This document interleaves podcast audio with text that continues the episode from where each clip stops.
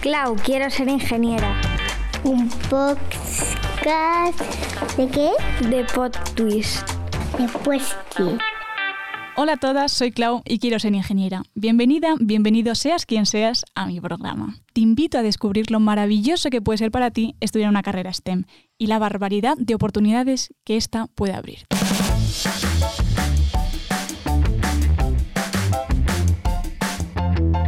Bienvenidas un día más al programa de hoy de Cloud Quiero ser ingeniera.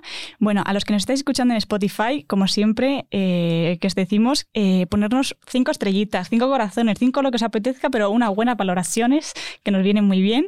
Y bueno, y los que nos estáis viendo en YouTube, pues nada, pues ya nos veréis aquí, me veis a mí y veis a nuestra invitada de hoy, pero antes eh, también las redes de Instagram, TikTok y, esas cositas. Pues eso, Clau barra baja QSI en Instagram, aunque si ponéis Clau Quiero ser ingeniera ya os sale.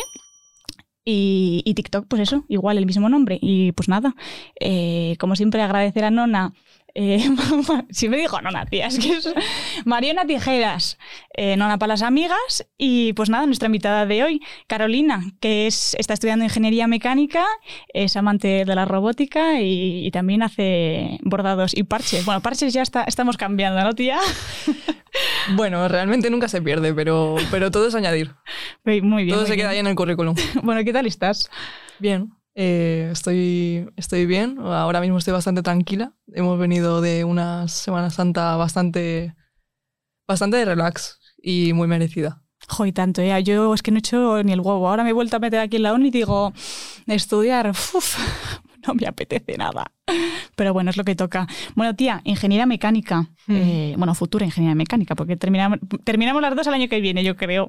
Eh, Cuéntame, así ya vamos a meternos, porque sé que a ti te gusta la robótica, entonces cuéntame, ¿qué es eso de la robótica y a qué se aplica la robótica? Bueno, la robótica son todos los bichejos de los que se mueven solos y tiene distintas aplicaciones. Eh, yo ahora mismo, si bien es cierto que soy ingeniera mecánica, estoy eh, cogiendo la optativa de robótica, que es una asignatura más bien de, de electrónica y automatización industrial. Eh, pero estoy ahí metida porque me gusta el rollo y ahí puedes ver que hay robots que se dedican, por ejemplo, al campo de la medicina. Luego Ujú. hay otros que se dedican a meterse en minas. Al final son sitios muy inaccesibles donde una persona podría estar en riesgo. Claro, claro, qué bueno. Y tiene salidas todas las que tú quieras y más. Ya es como lo que decía, lo que decía Marta, ¿no? Que la, la- la ingeniería informática tiene más outfits que la Barbie. En plan, en cuanto a la salida, ¿sabes? Qué Sí. guay. Y me ha encantado eso, no sabía yo lo de las minas. Me parece estupendo, en realidad. Sí, también hay, hay robots eh, submarinistas. Está interesante.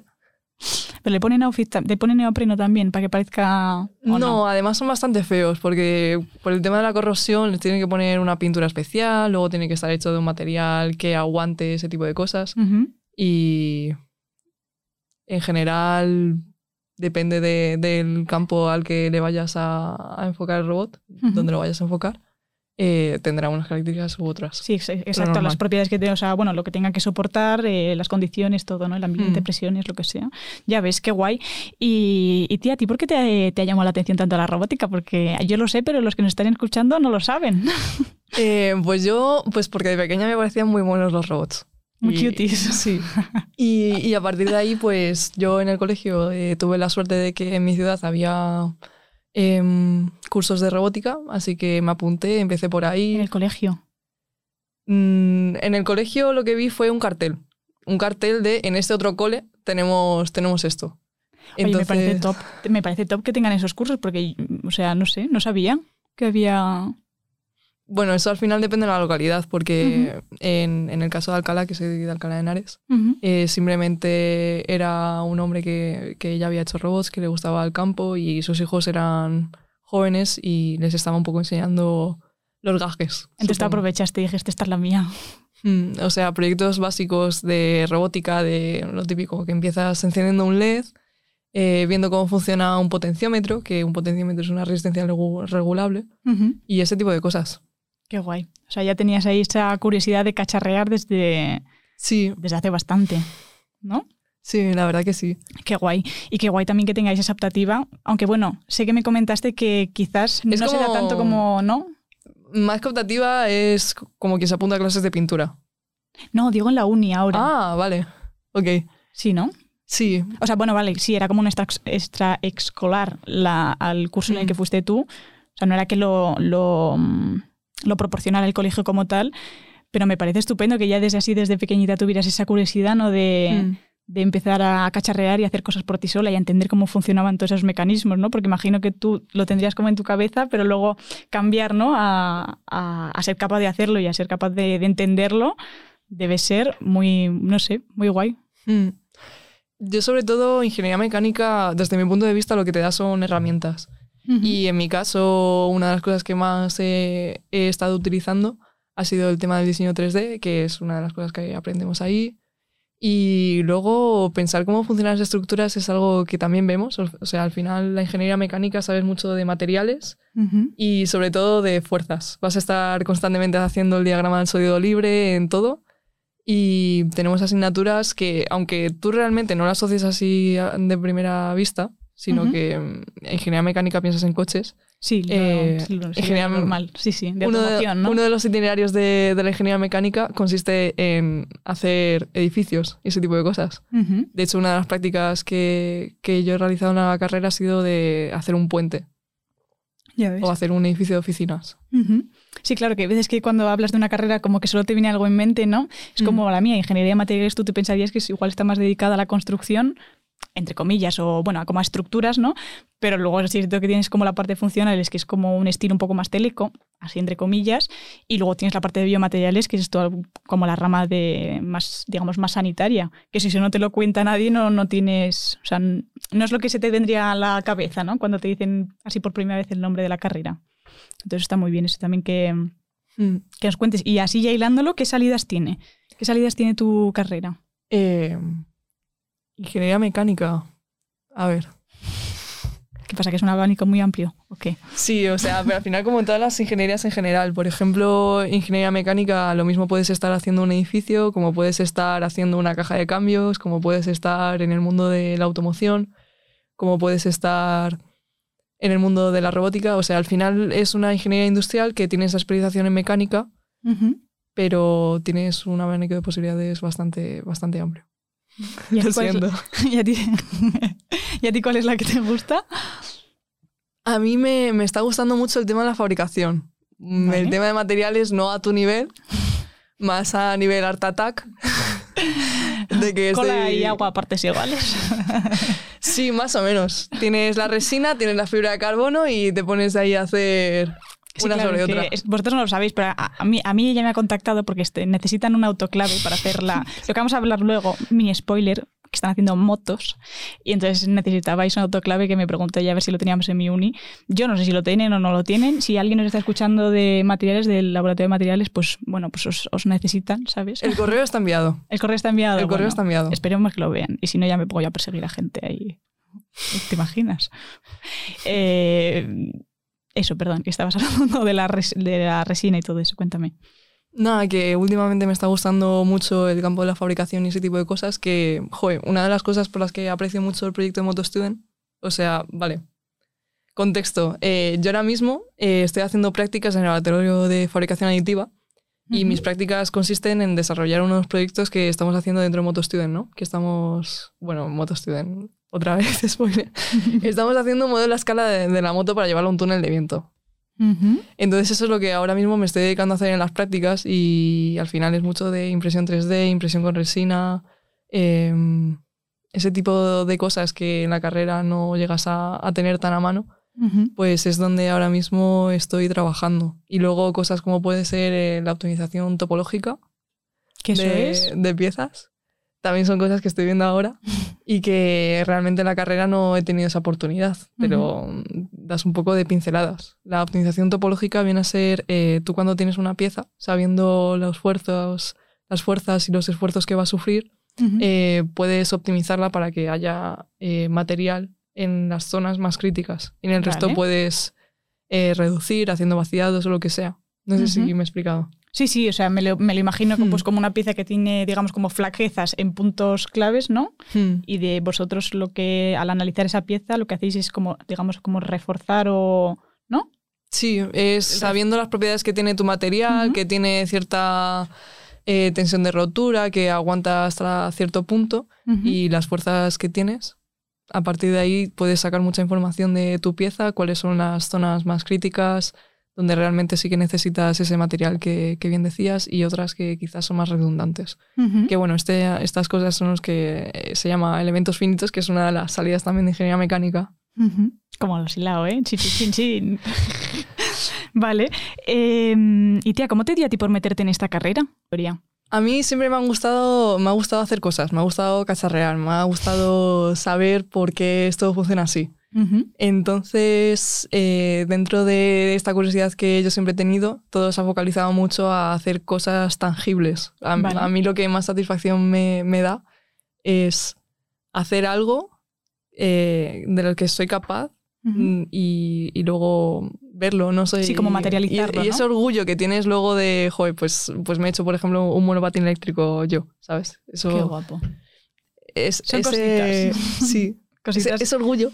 No, y tanto, joder, tía, si eres capaz. O sea, sería, pues eso, ¿no? Del, de lo que es como una idea a, a realmente materializarla, ¿no? Ese, no sé, esa, esa parte. Yo sí que de pequeña tenía muchas ideas, pero no materializaba ninguna, porque, pues bueno, yo era como un poco inventora, ¿no? En mi cabeza, pero, pero debe ser súper satisfactorio, pues eso, ¿no? El- Mi madre siempre ha dicho que, que soy muy manigocera. O sea, yo una vez estaba de pequeña con un niño que tenía un helicóptero y rompí el helicóptero. O sea, Dije, a ver cómo funciona esto, ¡pum! Roto. sí. Vale. Eh, y bueno, pues cuéntame, cuéntame. Y luego específicamente ingeniería mecánica, pues sí que es cierto que no lo tenía en la primera opción. Vale. Yo tenía ese interés por la robótica, lo que pasa es que luego según fui hablando con profesores eh, a lo largo de, de la ESO y eso, personas que habían estudiado Teleco, que quizás fueron un poco las personas que tenía de referencia, porque mi familia es de letras, eh, me dijeron que ellos, eh, en cuanto a programación y eso, era mucho de estar detrás de un ordenador, estar programando. Y eso es algo que a mí personalmente no me, no me, no me motivaba mucho. A mí me gustaba más algo que tuviera trabajo de campo, que, que te ensuciaras las manos. Y entonces ya ahí mm, me alejé un poco de lo que es la robótica, pero siempre Sí, me ha gustado. Me atrevería a decir que, que una cosa muy importante es la creatividad. Que no se piensa, ¿no? Que quizás hay veces que dices, bueno, mm, creatividad, pues igual en publicidad, en, no sé, bellas artes o algo, y dices, sí, pero los ingenieros somos muy creativos porque tenemos esa capacidad, ¿no? De, o, la forma de estructurarnos los pensamientos y a la hora de resolver problemas o a la hora de crear cosas, ¿no? Que es... eh, pues que, es fundamental. Entonces yo pensé, dije, bueno, a mí materiales me parece que se puede aplicar a muchas cosas y, y con la creatividad que, que yo tengo, pues seguro que soy capaz de, de inventar cosas guapas, ¿sabes? De materializarlas. Mm. Claro, pero el problema que hay normalmente es que no tienes las herramientas suficientes para, para luego poder desarrollarlo. Claro. Yo siempre he tenido muchas ideas en la mente también y, y eso. Mm, Sentirte incapaz, impotente porque no, no sabes. Ves vídeos en YouTube y, y tienes esa, esa curiosidad y ese interés, pero luego conseguir hacerlo tangible es, Mm. es otra Sí, porque luego nos contarás mm, todas las peleas que tenéis que tener para, mm, en este caso, tú que vosotros que estáis haciendo una, una moto, cómo es empezar desde cero que os dan el motor y el... y la, ¿La pinza de freno? La pinza, iba a decir palanca de freno, no, la pinza de freno, a luego hacer una fucking moto. O sea, es que eso, bueno, luego nos cuentas. Ahora vamos a terminar de, Mm. de- de hablar un poquito ¿no? de la carrera y, y luego nos cuentas ese proyecto porque me parece, me parece la leche, sinceramente. Mm. Em, ¿Qué te iba a decir? ¿Cuándo, ¿Cuánto diste- o sea, hiciste el clic en tu cabeza eh, cuando empezaste la carrera? Es decir, mm, tú te metes en ingeniería mecánica, pues lo que me dices tú, ¿no? Porque a ti te gustaba más cacharrear o algo que fuera más tangible, ¿no? Eh, ¿En qué año es cuando dices, uff, esto me mola? Es que va a sonar como que constantemente estoy echándole flores a, a MotoStudent, pero yo realmente MotoStudent, que es donde ya realmente te, te enfrentas a un proyecto de, de ingeniería de, de verdad, donde coges las cosas de- del aula y lo sacas de ahí. Y donde además tienes un equipo, donde realmente yo al menos, a nivel personal, es donde le he cogido cariño y gusto a la carrera. Mm, Luego, ah, en, la, en la universidad como tal, yo diría que, que tercero de carrera está muy chulo. ¿Qué tenéis en tercero de carrera para...? Tenemos, por ejemplo, teoría de estructuras y construcciones industriales, que, que son las asignaturas pues, donde te estaba comentando que nos mandaron a hacer un puente, un edificio de oficinas. Ese tipo de asignaturas estaba, está muy chulo porque realmente entiendes cómo funcionan los edificios. No son ocho ladrillos puestos. Y, por ejemplo, puedes ver cómo están hechos los, los pórticos que, que luego Ajá. estructura el edificio. No sé, ese tipo de, de chorradas fricadas, no sé. Sí, yo no lo sé, yo te podría decir el material, pero, pero así como está montado esto, yo no, yo no lo sé. Mm. Qué guay, eso, eso está muy bien, tía, porque, eh, bueno, es que realmente una cosa también que aquí hablamos en el programa es que no, es, no significa que cuando tú te metas a la carrera digas, es que esto es mi pasión. Hay gente que tiene la suerte, ¿no? De que ya lo tiene, mm, como lo comentaba el otro día, un compañero que tuve en el instituto, él ya sabía que quería ser arquitecto, porque su padre era arquitecto y él lo había, lo había mamado en casa, como quien dice, y ya, ya tenía Mm. como esa gana, ¿no? Ese, esa, ese objetivo. Eh, pero hay muchos de nosotros que, pues, que tenemos muchas dudas y que nos metemos y decimos, bueno, pues no sé si esto va a ser lo que me gusta, luego me cambio tal, y es normal. Yo, por ejemplo, también me atrevería a decir que ahora en cuarto es cuando realmente me he dado cuenta que esto es lo que realmente me gusta. Porque sí es cierto que a lo largo de la carrera eh, pues sí, saber de materiales, saber de microestructura de materiales y tal, son conocimientos eh, básicos que tiene que tener cualquier ingeniero de materiales, pero claro, a mí la parte que más me gustaba o que fui viendo, que era la que quizás más me podría cuadrar eh, en cuanto a mis gustos, era la parte de biomateriales. Y hasta ahora en cuarto, que no he visto las troncales o las obligatorias, que ya me han empezado a contar el, todo el meollo, no he hecho el de, uff, Hicimos una visita a un sitio que es una consultoría 3D, donde tienen distintos modelos para saber un poco los, los límites de, la- de la impresión 3D y uno de ellos es en el campo de em, pensar las operaciones, cuál es la manera de entrar a lo que podría ser el tumor de, de un cáncer. Y ahí el tema de tener un modelo 3D a, a los médicos les ayuda un montón. Ujú. Porque, por ejemplo, una vía que habían pensado en un principio que no, que no era viable, luego la ven en 3D y dicen, oye, pues aquí quizás puede ser menos invasiva con, con el Ujú. cuerpo. Cuéntame así algo chulo que hayas hecho en, en tu carrera, ya sea una asignatura, una, no sé, laboratorio, que, no sé. Yo creo que el laboratorio más chulo de toda la carrera, sin duda, es eh, el de soldadura.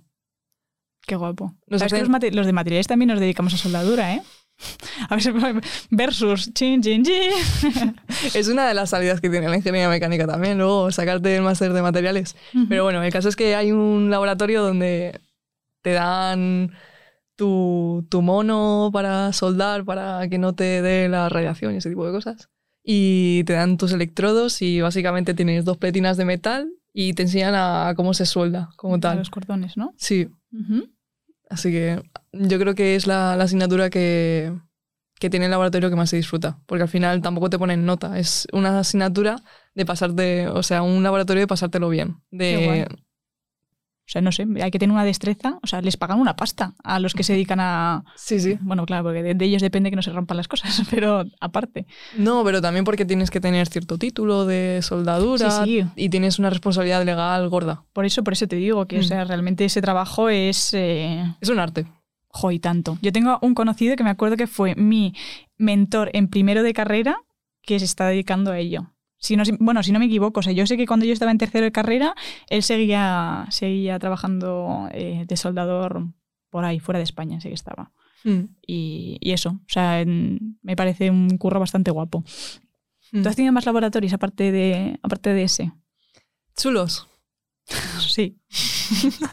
Laboratorios muchos, pero chulos Sí, tenéis muchos laboratorios, muchas prácticas vosotros. eh, en todas las asignaturas, ¿no? ¿Tú no? Todas las qué, qué- qué- qué chula esta. Digo, ¿qué va? Yo ¿Qué no, dices? tía. ¿Qué va? ¿Qué va? No, no, Eh. vamos, o sea. No, ni de coña. ojalá. Ojalá, ojalá. En general, todas las carreras que, que hay en mi escuela, que somos los técnicos industriales, que tenemos ingeniería mecánica, electrónica y automática, eléctrica, eh, química, no vamos a ignorarles también. En- tenemos... es que hay un bullying interno, ¿vale? Sí, no, la mía también. Siempre, siempre. Y a diseño no, no les he mencionado siquiera. Eso ya es parte del bullying. Eh, es que hay asignaturas chungas que, que ellos no tienen, por ejemplo, mecánica de fluidos que básicamente te dedicas a hacer integrales a casco porro y a sufrirlo, ellos no lo tienen. Y, por ejemplo, tienen taller de diseño 1, donde se dedican a hacer una maqueta. Oye, pues a mí eso me parece muy guapo. Y ojalá también hacer maquetas. Yo, yo no tengo nada de diseño, tía. O sea, Claro, pero diseño- es un poco bullying por, Porque me gustaría a mí. Ah, es bullying brilloso. Vale, ya me Sí. ha quedado claro. Vale, ya lo entendí. Y bueno, en general las y mm, también eh, no tienen esas asignaturas de ingeniería porque luego ese grado no es habilitante. Ellos tienen Vale. que hacer luego un máster. Porque tu grado eh, no necesita un máster habilitante. O sea, vosotros Mm. ya con los cuatro años de carrera ya, o sea, ya sois capaces de firmar proyectos, ¿no? Sí, Que en cambio un ingeniero industrial, por ejemplo, se tendría que hacer el máster para, digamos, no, no sería Mm. estar al mismo nivel, pero bueno. sí, pero claro, ¿qué pasa? Que, que todas estas carreras que hay en mi escuela que son habilitantes eh, son carreras muy sufridas. Vale. Son carreras que por la mañana vas a clase y por la tarde tienes un laboratorio y luego tienes que hacer la práctica y tienes un trabajo en grupo. Y estuve cotillando tu carrera Mm. y vi que los viernes no tenías clase. En tercero no. En tercero no, porque tercero está reservada para, para proyectos y para exámenes. En vez de. O sea, a ver, está bien por una parte de mi carrera, porque lo bueno es que no tenemos semana de exámenes, pero Mm. lo malo es que tenemos exámenes casi todos los meses. Entonces hay que estar constantemente trabajando. Entonces por eso tienen. Los viernes no tenemos clase de tercero, porque la reservan para ponerte el examen, pero seguir dando clase en el- en los días previos también. O Mm. sea, está bien por una parte y, y un poco agobiante por la otra, porque te tienes que gestionar muy bien eh, los tiempos y no es que la gente que tenga semana de exámenes no estudie los meses previos, pero sí es cierto que se estudian mucho más las semanas de antes. En cambio, nosotros tenemos que estar como más al día, que luego siempre hay, pues, ese- se hace el vago y tal, pero, pero hay que gestionarse un poco mejor el tiempo. Mm. Y Yo Así creo que, eso es un nexo común en general de todas las ingenierías. El, el hecho de organizarse bien el tiempo. Sí, Sí, y, hombre. y aprender a conocerte y saber qué es lo que te funciona para estudiar. Mm, Sí, sí, sí, completamente de acuerdo. Sí, es cierto que el... Sí, o sea, no es, no es lo mismo estudiar una asignatura... Bueno, eso es como, como en cualquier carrera, ¿no? No es lo mismo estudiar una asignatura que sepas que va a ser un tema de proyecto, no es lo mismo estudiar una asignatura que sepas que es todo cálculo, no es lo mismo una asignatura que sepas que es todo teoría y, y luego pues también el tipo de examen, como, Mm. ¿no? Luego aún así la cagarás. Probablemente. Y, y luego la volverás a repetir y ya te la sacarás. Espero. Sí, hombre, sí. que ¿Te, te quedan muchas a ti? Eh, bueno, unas cuantas, pero sobre todo de esto que, por ejemplo, tengo, tengo una asignatura que me ha quedado por, por lo- porque tenía milímetros y yo creía que era metros. Puse metros y suspenso. Ese tipo de cosas. Te, te comes palos, sí. ¿Y cómo lo gestionas? A la siguiente va la vencida, supongo. Bueno, sí, yo supongo que es cuestión de... Es que es lo que decía, por ejemplo, eh, Patri. Patricia decía que, que una ingeniería lo que te, lo que te enseña no es a, a gestionar, no es, eh, es el hecho de esforzarte y darte un tal, de tener un mal día, de haber dormido mal y, y que te salga mal el examen, aunque te lo hubieras preparado muy bien, o los nervios, que hay gente que se pone muy nerviosa antes de un examen y le juega malas pasadas. Eh, entonces, pues la ingeniería, siento Mm. que pues, te prepara un poco a eso, ¿no? A, Yo, yo creo que eso es lo, lo principal, que, que no es tanto por lo que sepas, sino por lo que eres capaz de saber. Mm. Y, por ejemplo, hay cosas que se esperan de ti. Eh, por ejemplo, en ingeniería mecánica, si te metes en el tema de las construcciones, se espera que sepas mucho de, de cómo se comportan los metales, de, de fuego y ese tipo de cosas, que quizás no tienes ni, ni pajolera idea, ¿sabes? Pero, pero al día siguiente te lo estudias y, y sales ahí, sales adelante. Yo creo que eso es lo, el epítome principal. Sí, sí, sí, no, no, estoy de acuerdo. ¿Y qué te iba a decir? Vamos, ya, vamos a ponernos a hablar de cosas chulas, tía. El- Sí, yo estoy en el, en el CREA. CREA para los amigos. Sí, es claro, sí, tiene sentido, creo. Buah, qué bueno, ¿eh? sí, está, está todo bien pensado. Ingenieros. Y luego estoy en Moto Student, así que lo que quieras, hablo antes una de la otra. Háblame de las dos en el orden que te apetezca.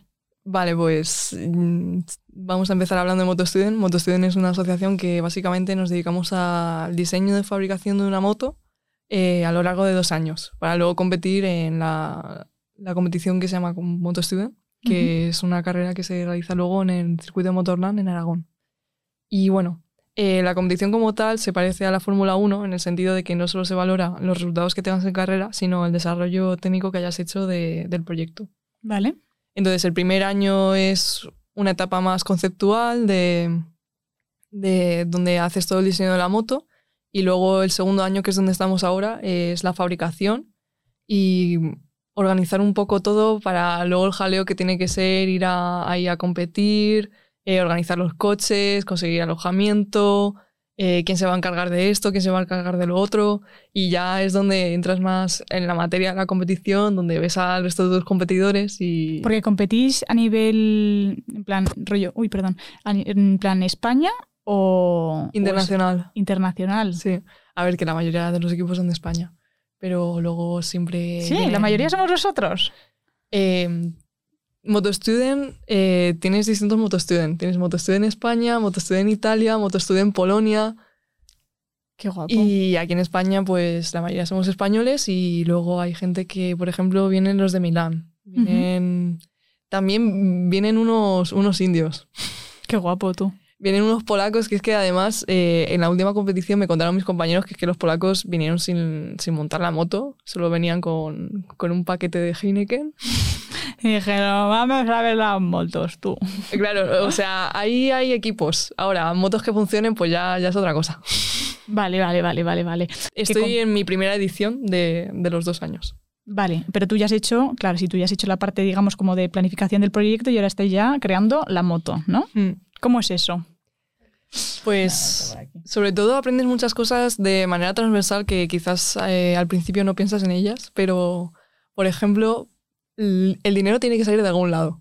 Eso, eso es un punto importante. Mm. Ahora mismo estamos struggling con el tema de conseguir financiación. Vale. Eh, la UPM sí que es cierto que nos dan dinero y tenemos ciertas, ciertos patrocinios, pero siempre necesitamos más. Mm, Porque es que si empezáis de cero vosotros, ¿qué menos? sí.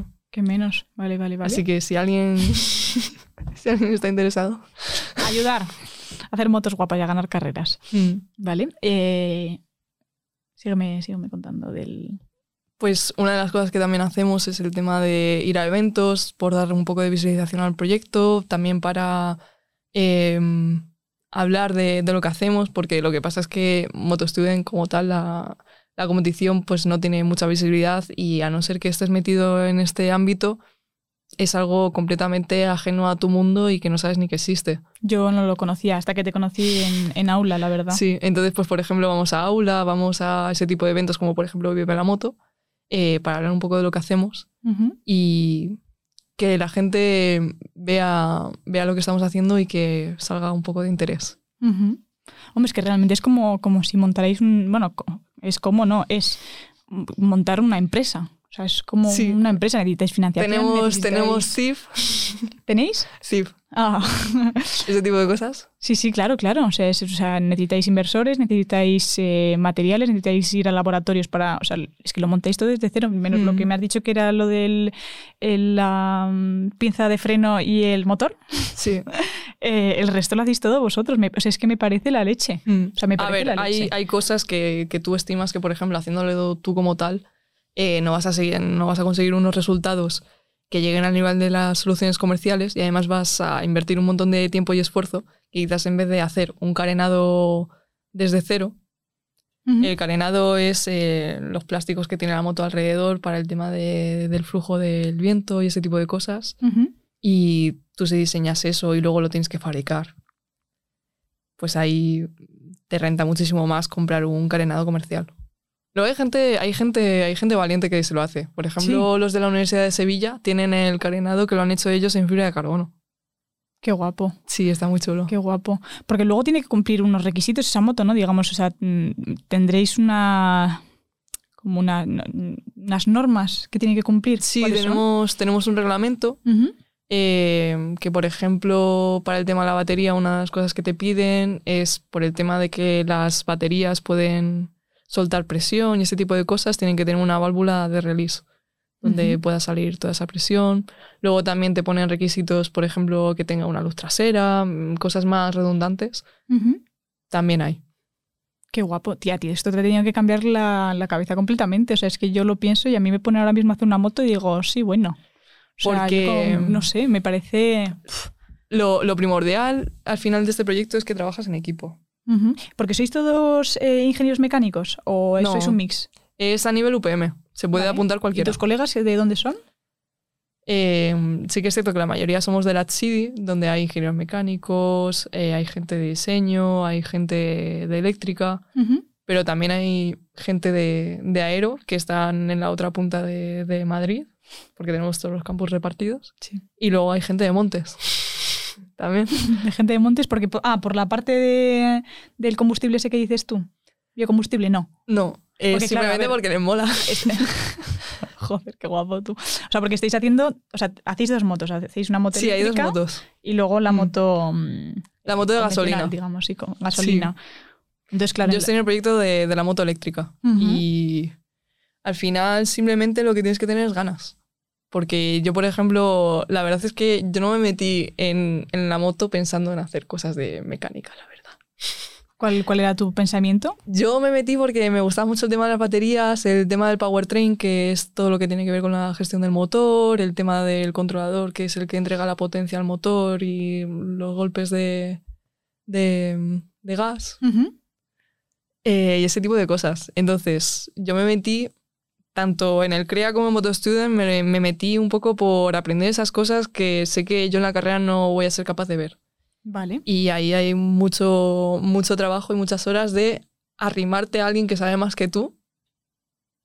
Y al final te acabas enterando por osmosis o lo que sea. Yo la primera reunión a la que fui de, de Powertrain, yo recuerdo estar constantemente así, sin decir nada. Yo sabía cosas porque me había hecho un monopatín eléctrico, entonces sabía la estructura básica, tal, pero claro, luego cuando vas ahí y escuchas a la gente que, que sabe, Que sabe. hablando, sí, bueno, el controlador sí, hay que mirar el tema de, del field weakening, tal, no sé qué, hay que hablar con Darna, tal, y tú te quedas así estupefacta Como estoy eh, en la silla. Y, pero mira, lo, lo importante es estar ahí. Estás ahí y, Y al final te acabas, te acabas enterando de cosas. Eh, por eso al final eh, da igual de, de dónde vengas. Sí que es cierto que te ayuda tener ese tipo de conocimientos, pero cualquiera puede ayudar. Qué guay, qué guay. ¿Y, y los de Montes qué hacen? O sea, ¿es- ¿es, porque Pues- estudian Montes, pero realmente es también esa, esa parte ¿no? de cacharreo les interesa? O... Sí. Ah, vale. O sea, no es, no es porque apliquen... Claro, directamente conocimientos de ingeniería de montes aplicable a la moto, pues quizás no, no hay muchos, por no decir ninguno. Vale, vale. O al sí, menos yo lo desconozco. sí. Yo tampoco... No, no te Pero, decir. pero claro, nosotros nos organizamos por departamentos. Entonces tenemos el departamento de fabricación, el departamento de powertrain, el departamento de ciclo. El, el ciclo es, son los que se dedican a hacer las piezas, ¿no? Luego tenemos el departamento de cálculo, que son los que se dedican a hacer el cálculo estructural de elementos finitos que ya habíamos comentado antes, ver que todo resiste bien. Eh. También hacen cosas de CFD, que es lo del coeficiente de, de resistencia aerodinámica. Ujú. Eh, y también tenemos el departamento de comunicación, que es. mm, tampoco diría el más importante, pero de los que más, ¿eh? Hombre, Porque, claro, porque eso, de- tienes sí. que sacar el dinero de algún lado. Ujú. Eh, el proyecto, si se queda en el aula, eh, no, tiene, no tiene contenido, no tiene valor. Ujú. Y tú el valor al final se lo acabas dando, eso, yendo a eventos, haciendo publicaciones, ese tipo de cosas para, para que la gente tenga más conciencia y más idea de lo que realmente estás haciendo, que es algo chulísimo, pero claro, si la gente no lo sabe. Vale, y ahora hilándolo con eso, tú estuviste en aula que me dijiste, bueno, nosotros nos conocimos en aula, porque fui al evento ya después Mm. de siete años más tarde. Eh, Yo nunca había ido a la aula. por eso te digo, porque... Sí. Ah, ni tampoco cuando eras No. adolescente. No. No, hostia. Es Yo que sí. como yo sabía perdón. tan... Como yo, yo tenía una idea tan clara de, de lo que me gustaba, yo fui directamente. Yo iba por- eh, como un pollo sin cabeza por ahí. Dame tote bags. Ojalá haber tenido alguna, la verdad. Luego Yo la gente la me casa daba llena. envidia. Tengo casa, la casa llena de tote bags.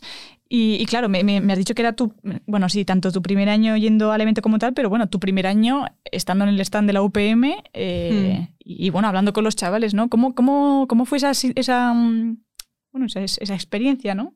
Eh, Hmm. Con los niños, ¿cómo fue? Mm, Yo principalmente fui en representación de, de MotoStudent para hablar sobre la moto, las dudas que pudieran tener y un poco animar a la gente a saber más sobre, sobre la ingeniería, sobre los proyectos que puedas llegar a desarrollar y ese tipo de cosas. Entonces, es, pues sobre todo se me acercaban chavales diciendo, hola, quiero hacer coches, quiero hacer motos, eh, ¿qué tal es ingeniería mecánica? Ujú. Y a ver, eh, si quieres hacer ese tipo de cosas, ingeniería mecánica es el camino, pero desde luego em, todo eso, todo ese conocimiento lo tienes que afianzar y lo tienes que, que ir más profundamente a través de, de un máster. O quizás estudiando una carrera ya especializada en, en automoción o algo así. Sí, o sea, yo me acuerdo que un compañero de la uni hizo un, una FP de, de automoción porque le flipaban los coches. Mm. Entonces, no sé si hay una carrera de ingeniería de Sí. automoción. Entonces, en, en la privada. Vale. Bueno, vale. Me parece que está en la Nebrija o algo así. Bueno, pero si pensamos ya en públicas, que es lo que no mejor nos viene para los Mm. leles, eh, dices que sería, o sea, lo- la, la mejor opción sería hacer una ingeniería mecánica y luego una- un máster especializado en automoción. Sí, a ver, también depende de qué ámbito de la automoción, porque hay gente que tiene clarísimo que quiere estar en el ámbito de la competición y hay gente que simplemente quiere estar en una fábrica de coches. Son cosas. Bueno, espera, perdóname, también Aero, que me acuerdo que estabas también pensándolo, ¿eh? Eh, Aero, María, me acuerdo que también nos comentó el tema de todo el tema de la Fórmula 1 y tal, también Aero es una, una buena opción. Mm, qué bien. Bueno, y materiales también, no, pero... Sí, Aero está pero guay. cuanto a tema de motores y esas cosas no creo. Tengo entendido, eh, por lo que me cuentan mis compañeros, que tienen, por ejemplo, asignaturas de propulsión y ese tipo de cosas, donde ya dan cosas de también de CFD, de los motores. O sea, yo, el CREA que comentábamos antes, el Club de Robótica Electrónica y Automática, ahora mismo soy la presidenta. Oh, vamos a poner, una- poner- le ponemos una corona. Soy eh, presidenta, la primera presidenta que no es de electrónica. Estoy ahí completamente la oveja negra. ¿Por? Hombre, tienes a, a la gente que tiene que diseña mm, trabajo con micros, microprocesadores y ese tipo de cosas. Y yo estoy ahí porque me gusta cacharrear. Bueno, pues igual de, de Y me de gusta. aceptable. Sí. Claro, pero normalmente la gente siempre ha sido electrónica. Vale, y cuéntame, cuéntame eh, ¿por qué te gustan los robots? ¿Cómo, ¿Qué robots te gustan? Eh, ¿Robots con inteligencia artificial? ¿Cómo? A mí particularmente me gustan los robots que, que no parecen robots. Me gustan los robots que se parecen más bien a, a una marioneta. Porque está más pensado el tema del movimiento, el tema de, de cómo se comporta, y no es solo que seas capaz de mover el brazo, sino cómo lo muevas. Ujú. Que bueno, yo inicialmente pensaba que en ingeniería mecánica aprendería tema de mecanismos y ese tipo de cosas. Vale, entonces te gustan las, los robots que, que son como marionetas. Eh, ¿Se aplica a? No a, sé. a pasártelo bien, tía. Pero luego, ¿para, ¿para qué se usan esos robots? No imagino que no está el robot por ahí pululando como Pedro por su casa. Digo yo que tiene una función, ¿o no? O sí, ¿O sí? o sí, o está pululando como Pedro por su casa. Eh, bueno, en el tema de, de este tipo de robots, ¿no? Que tienen el nombre de, de Animatronics, eh, Disney es una de los eh, principales exponentes y tienen robots, por ejemplo, en el área de que tienen de Star Wars, tienen a robots que droides que van andando por ahí. Como los que hay ahora en los restaurantes de sushi, que te traen los, los pedacitos ahí, qué monos son, Sí. por favor. A, a mí me gustan, por ejemplo, los Furbies. A, a mí los Furbies me parecen una pieza de ingeniería muy top, ¿eh? ¿En plan? Es que, por ejemplo, un Furby, tú piensas eh, todo lo que es capaz de moverse un Furby. Tienes la boca, eh, ¿Los ojos? los ojos, la lengua también la mueven, no me acuerdo. No sé, yo es que nunca he tenido un Furby. A mí como me vi esa película de los gremlins y eso me da un telele. Eh, pues deberías, ¿eh? Sí. También mueven las orejas. Hay algunos que mueven la espalda y todo. Y todas esas cosas eh, las mueves solo con un único motor. ¿Y cómo funciona ese mecanismo, tía? Porque yo no, me- yo, o sea, yo no me... Me gustaría saberlo. A mí Ah, también. no lo sabes. Ah, puta vida, tete. Vale. Claro, por eso digo que, que, bueno, me habría gustado aprender más a, a entender un mecanismo y diseñarlo más desde un punto de vista más conceptual. Porque luego la carrera sí que ves mecanismos, pero quizás es rollo, vale, pues calcúlame este engranaje para que aguante estas horas de funcionamiento. Pero no quizás ese, ese esbozo más general. Y bueno, yo podría seguir hablando de Furbis un, un rato largo, ¿eh? No sé, en plan, de- pero ¿en qué sentido hablarme de Furbis te refieres? Es que a nivel mecánico ya dices, ostras, Claro, tú- mueve, tú- mueve, mueve todo eso con un único motor. Los Furbis eh, son geniales tanto a nivel mecánico como a nivel de inteligencia. O sea, tú un Furby al principio cuando le acabas de adoptar te habla todo el rato en su idioma, te habla en furbo. Y luego, conforme va pasando el tiempo y vas a- hablando con él, eh, va desarrollando eh, tu lengua y empieza a hablar español. ¿Qué dices? Sí. ¿Pero porque tiene inteligencia artificial eso? No, en verdad no, pero estaría chulo, ¿eh? Guau, tú imagínate, ¿eh? No sé cómo funciona, pero creo que va por tiempo, la verdad. No es tan avanzado. Bueno, sí, claro, sí que los Furbis nosotros los teníamos cuando En los éramos 90. Nada, sí, exacto. Y hay gente, hay gente que, que se, luego se personaliza el Furby, ya no solo a nivel estético, sino a nivel electrónico, que a mí es lo que me llama la atención, ¿no?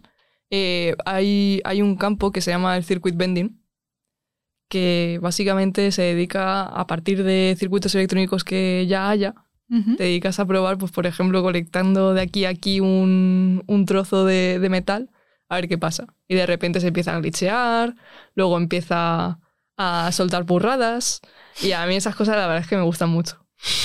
Qué chulo, qué chulo que puedas ahí modificarlo todo, ¿no? Sí, pues hay, hay un hombre en YouTube que, por ejemplo, se hizo un órgano de Furbis, donde básicamente tiene ahí el teclado, y lo tiene conectado con los Furbis de, de tal forma que les, le cantan los Furbis. Tiene ahí como al menos 50 Furbis o algo así. La gente está muy flipada, ¿eh? Es que es chulísimo. Yo, de hecho, tengo mi propio Furby, que lo tengo ahí abandonado en el CREA, pero tengo pensado hacer cosas con él. Tengo, tengo de hecho, dos Furbis. tengo un Furby que, que es con el que hago circuit bending, que básicamente tengo ahí conectadas cosas para, para hacer el glitcheo, que se quede en bucle y ese tipo de cosas. Y luego tengo otro que, que no funciona, lo rescaté de, de la basura, que- porque alguien lo tiró haciendo limpieza en la pandemia. Y te aprovechaste. Y yo me lo llevé, es feísimo, pero y, y no le funciona no le funciona nada de circuito pero al final todo eso también le puedes dar una nueva vida y hay otro otro youtuber es que yo es lo que más consumo YouTube. Eh, hay otro youtuber que se hizo una Alexa con el Furby que está está chulísimo. Hostia, qué guapo. Mm, No, no, está flipando, está, está todo el rato. Ay, pues, ay, por favor, no me lo imaginaba esto, madre mía. yo no bromeo o sea yo en cualquier momento eh, venís a la universidad y yo os enseño tanto el taller de las motos con todo lo que hacemos de fabricación como un poco más el gamberrismo que hacemos en el CREA Al final, eh, en el CREA lo que nos dedicamos a hacer es eh, desarrollar todas las malas ideas que tenga la gente. Vale, o sea, sois como unos científicos locos, ¿no? Más o menos. Como mojo yo. Ojalá. Eh, entonces, pues ahí cualquier persona puede ir a hacer su proyecto y al final somos una comunidad como makers, sería lo más parecido. Y tenemos nuestro grupo de WhatsApp que es como, ah, eh, ¿qué micro me, me recomendáis para esto? Y la gente responde, la gente que sabe. y también tenemos las herramientas como osciloscopios, ese tipo de cosas, fuentes de alimentación. Y te juntas con todos y vas aprendiendo también. Me parece muy guay estas, estos mm, clubs o departamentos o como lo quieras llamar, o asociaciones, porque realmente te, como que te, mm, ¿cómo diría? Mm, te hacen como un tráiler ¿no? de, lo que, de lo que va a ser tu vida como ingeniero, ¿no? Trabajar en grupo, crear un proyecto, saber moverte, eh, no sé, o sea, me, me parece, me parece muy enriquecedor, o sea, no, la verdad. Y, y también porque al final tienes esa indulgencia de que estás en un, en un grupo con otra gente que también es estudiante. Ujú. El lema de MotoStudent es, si la lías es porque estás haciendo cosas, precisamente porque no tengas miedo a equivocarte, que al final lo importante es ponerte manos a la obra. Ujú. Y eh, en el CREA, por ejemplo, yo ahora mismo que estoy en, en la junta eh, de la gente que organiza los cursos y ese tipo de cosas, aprendes mucha, mucho de cómo trabajar en equipo y, y eso al final te da muchas tablas. Hay gente que, que quizás es la primera vez que, que trabaja en equipo. eh, yo ahora mismo tengo que aprender a relegar, a comunicar las cosas que, que estaría bien hacer, ese tipo de, de tareas. Sí, que parece una Em, tontería, pero luego realmente son fundamentales. Sí. Son fundamentales, o sea, quiero decir, no, no sé. ¿Tú has tenido algún referente a lo largo de la carrera? O sea, ya me, me has dicho que, mm, que siento que desde siempre te había gustado cacharrear, entonces no es que alguien, digamos, pusiera esa semillita en ti, sino que tú ya de forma innata no tenías esa, esa curiosidad.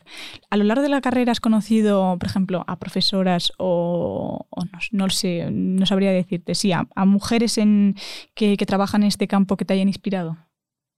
Mm, inspirado quizás es una palabra muy grande.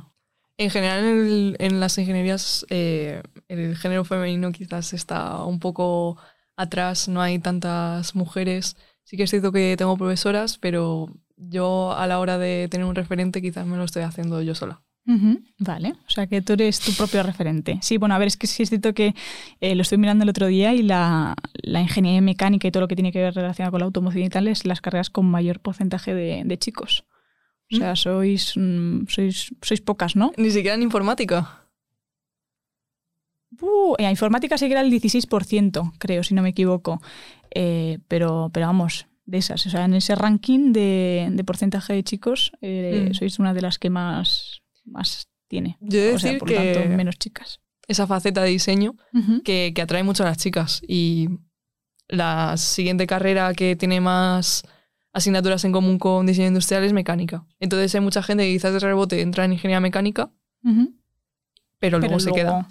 Ah, y luego se queda. Sí, Las, las, las atrapáis ahí. Ay, pues me parece esto, no lo sabía, tía. yo creo que un tercio sí que somos. Tengo aquí la ola, si no. La Orla. Sí. ¿Has ido a buscarla hoy? No, pero me la han enviado por WhatsApp. Ay, qué bueno. Ay, pues sí, a ver, luego, luego me la enseñas. Luego me la enseñas. Vale. Y así, para seguir con el tema de los referentes, tú, por ejemplo, ¿qué le dirías a una chica que nos esté escuchando ahora mismo? Una chica de, no sé, que to- todavía no, no, no va a empezar, o sea, no ha empezado todavía a estudiar una carrera universitaria, FP, lo que sea, pero todo lo que tenga que ver relacionado con las ciencias. ¿Tú qué le dirías a una chica que, que está dudando? Ya sea por los prejuicios, los prejuicios, perdón, por la falta de referentes, por lo que sea. ¿Tú qué, tú qué le dirías? Que no se desanime. Que lo principal es que tú te metas en el jarao. Y una vez que estás ahí, ya, ya vas viendo, vas viendo cómo vas a ir desarrollándote y vas teniendo esa confianza que muchas veces no tienes. Eh, yo quizás en segundo de carrera estaba un poco desanimada y yo decía, bueno, esto hay aquí asignaturas, es que yo no me acuerdo ya de derivar. y luego tampoco es para tanto, pero simplemente es enfrentarte a eso, no, no tener miedo y conocerte, saber qué es lo que te funciona para estudiar, porque al final es una, es una carrera sacrificada.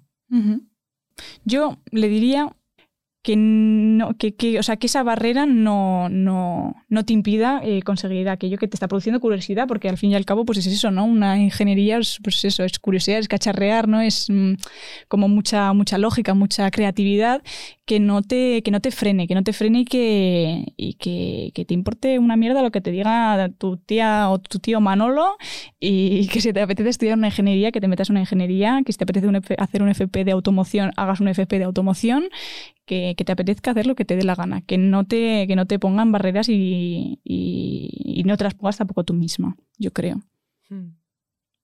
Mm. ¿Y tú qué le dirías a la Carolina de 15 años? 15 años, yo no sé qué estaría haciendo con 15 años. Quizás tomarme un colacao. Em, yo le diría que persevere. Pasarlo lo vas a pasar mal, pero si tienes las cosas claras, sabes que eres capaz, yo ahora mismo porque me queda una asignatura no me voy a poner a llorar. Ahora bien, quizás antes dices, uh, Se, se nos hacía un mundo, ¿no? sí. Más que nada porque dudas de si realmente eres capaz, de, de que puedas salir adelante. Y mi experiencia me dice que, que puedes. Sí, bueno, aquí estamos nosotras. Ya nosotras terminamos el año que viene y la verdad que, que nos ha ido muy bien. O sea, Mm. Yo sí es cierto que ya en, en primero de carrera, ya cuando me di mi primer palo, luego aprendí a gestionar un poco ¿no? ese, ese, esas leches y decir, bueno, Claudia, no pasa nada, no se acaba el mundo si suspendes. eh, es una, con perdón, una putada que tengas que pagar una segunda matrícula porque no son baratas, pero eh, seguro que año te vas a esforzar más y te la vas a sacar. Entonces, pues eso es, pues es lo que también lo que comentamos, realmente estamos todas en común, ¿no? Que es una cosa que te enseña la ingeniería, Mm. a saber gestionar ¿no? esas, esas frustraciones, esas tristezas, esos... Eso de decir, como decía Patri, en plan, es que siento que me lo merezco, ¿qué más tengo que hacer para sacarme esto, no? Mm. Eh, y eso, eso está muy bien. Y no te fíes tanto en los demás, porque yo, por ejemplo, cuando entré a la carrera, yo entré, entré un poco justa a la nota de corte. Yo ¿vale? entré, no recuerdo si pedían quizás un 10 con algo y yo conseguí un 10 con algo y un poco más. Vale. Y luego cogí en primero de carrera y aprobé todo. Y luego veías gente que tenía ahí un 12 que estaba suspendiendo. Sí, que las comparaciones son muy malas. Sí. Por eso veo tan importante tener esa confianza y confiar en, en la capacidad que tengas. Mm, Sí, exacto. Es lo que dices tú, de conocerse a ti mismo, o sea, de conocerte a ti mismo, porque es, es eso. Las, es, uf, es que además en las ingenierías, como hay veces que llevan sus años, sea, no, no, no vamos a mentir, no son fáciles. Hay veces que las comparaciones son muy malas. El hecho de decir, jo, pues este- esta persona, ¿por qué se la ha sacado? Si es que yo me la he trabajado un montón. Pues ese- esa persona igual tiene un buen día, ya tiene suerte y le han puesto el ejercicio que se sabe, y tú no has dormido bien y te ha salido mal. Mm. Entonces, yo diría que, bueno, y diga en las ingenierías y yo creo que en cualquier carrera las comparaciones mm, no son recomendables porque son muy frustrantes. Son muy frustrantes que, no sé. O sea, yo estoy ahora viendo a dos amigas que tienen un año menos que yo y terminan este año. Mm. Y yo digo, yo ya tendría que haber terminado. ¿Por qué estás terminando tú antes que yo? Y también es asombroso la, la ansiedad que te pueden llegar a transmitir y pegar a otras personas, porque yo recuerdo, yo soy una persona que quizás hace todo al final. Y claro, voy a clase y de repente veo a una persona que dos semanas antes empieza a estudiar y digo, "Uf, no estoy haciendo nada. Sí. ¿Cómo imaginas el futuro de la robótica en tu cabeza? Del tema de la robótica. Y luego ya me cuentas cómo te imaginas tu futuro. Si es unido a ello o, o por otro lado. Hombre, pues yo a nivel personal no sé dónde acabaré, porque al final sucede, suceden cosas en la vida y tú por lo que sea una cosa que inicialmente no tenías en mente, ahora mismo se te ofrece la posibilidad y acabas ahí. Entonces, eh, yo a nivel personal ya te digo que, que ni idea. Y luego en la robótica, pues, pues cada vez... Yo, yo puedo hablar de lo que me gusta, ¿no? Entonces, en, el tema de, de los animatronics, eh, pues yo veo que, que cada vez son más capaces de hacer cosas de manera autónoma y que se, se están desligando un poco de esa vinculación que puedes ver quizás un cable detrás y que están desarrollando una autonomía propia. Ujú. ¿Y no te da miedo? ¿No? No, a mí me da un poco de miedo, ¿eh? Luego ponemos, ya habremos puesto una imagen de los míticos robots con las patas que parecen como un perro. A mí hay veces que me da un poco de... O sea, no miedo porque piense que me va a hacer algo. O sea, yo o sea, pienso que son, son máquinas seguras, pero no sé, es como impactante, ¿sabes? Sí. No sé, ver un- a, un- a una máquina, como dices tú, ¿no? Eh, con, con autonomía propia y, y me... No sé, es como raro, no, no lo sé. A mí me resulta fascinante. Digo, Es fascinante, sí, sí, completamente de acuerdo, es fascinante. Pero imponente también, diría yo, ¿no? Sí. Yo creo que todas nos imaginamos cacharreando también. O eso esperamos, vamos. Yo estoy segura, tía. Vamos, por lo menos todas las que habéis venido al programa son la caña de España, que sí, Mariona. Es verdad, no, no, no es cierto. O sea, Fichas, fichas bien a la gente. Sí, pues no, lo sé. A mí con que seáis majas a mí ya me vale, tía. Yo a mí me preguntan, dice, ¿cuál es tu filtro? Digo, a mí con que sea maja. Que es que al fin y al cabo, no sé, es, es, Mm. lo, es lo que más lo que más impacta, ¿no? Lo que más atrae o lo, con, lo que más te sientes mm, reflejada, digamos, ¿no? Eh, ¿Y qué te iba a decir? Hemos hecho una, mm, una cajita de, de preguntas antes de empezar el programa y estoy viendo que nos han hecho un par de preguntas que es eh, ¿cómo se consigue poner en contacto con los talleres para hacer prácticas? ¿Te buscan o, o buscas tú? Pues con los talleres no sé, pero yo, por ejemplo, en el tema de Moto Student, al final la gente valora esa experiencia que tienes haciendo la moto, te lo valoran como si fuera una experiencia profesional. ¿Vale? Entonces, a mí me ha llegado una oferta de, de una empresa de motos de, de Barcelona donde te dicen mínimo cinco años de experiencia, valorable experiencia de Moto Student. Entonces, mi experiencia es que normalmente te suelen contactar. Y si no, si vas tú, de verdad que, que si tienes ahí todo y al final tienes ese, ese bagaje de todo lo que has ido haciendo, eh, en cuanto tengas una entrevista de trabajo, yo creo que, que sales adelante y sale bien. Y luego tenemos otra pregunta que es eh, ¿por dónde empiezas a construir una moto? Vale. Tú empezar a empezar, no empiezas como tal, sino que partes ya de- de- del trabajo anterior.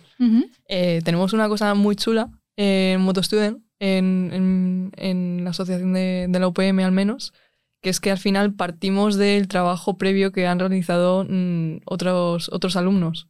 Eh, vale. Nosotros no tenemos un profesor detrás que nos diga cómo hacer las cosas o que nos dé con un látigo para que las hagamos. Somos todos al final estudiantes, alumnos y mm, trabajamos en, en equipo partiendo de ese conocimiento que tienen los veteranos.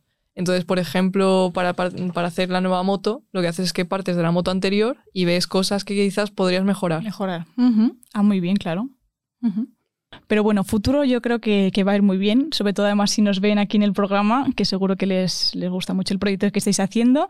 Y, y, la verdad que ha sido un placer, un placer que vienes aquí, que nos contaras esas cosas tan chulas. Hemos aprendido un montón, ¿a que sí, Mariona? Mazo de robótica, hemos aprendido de Disney, de robots y de todo.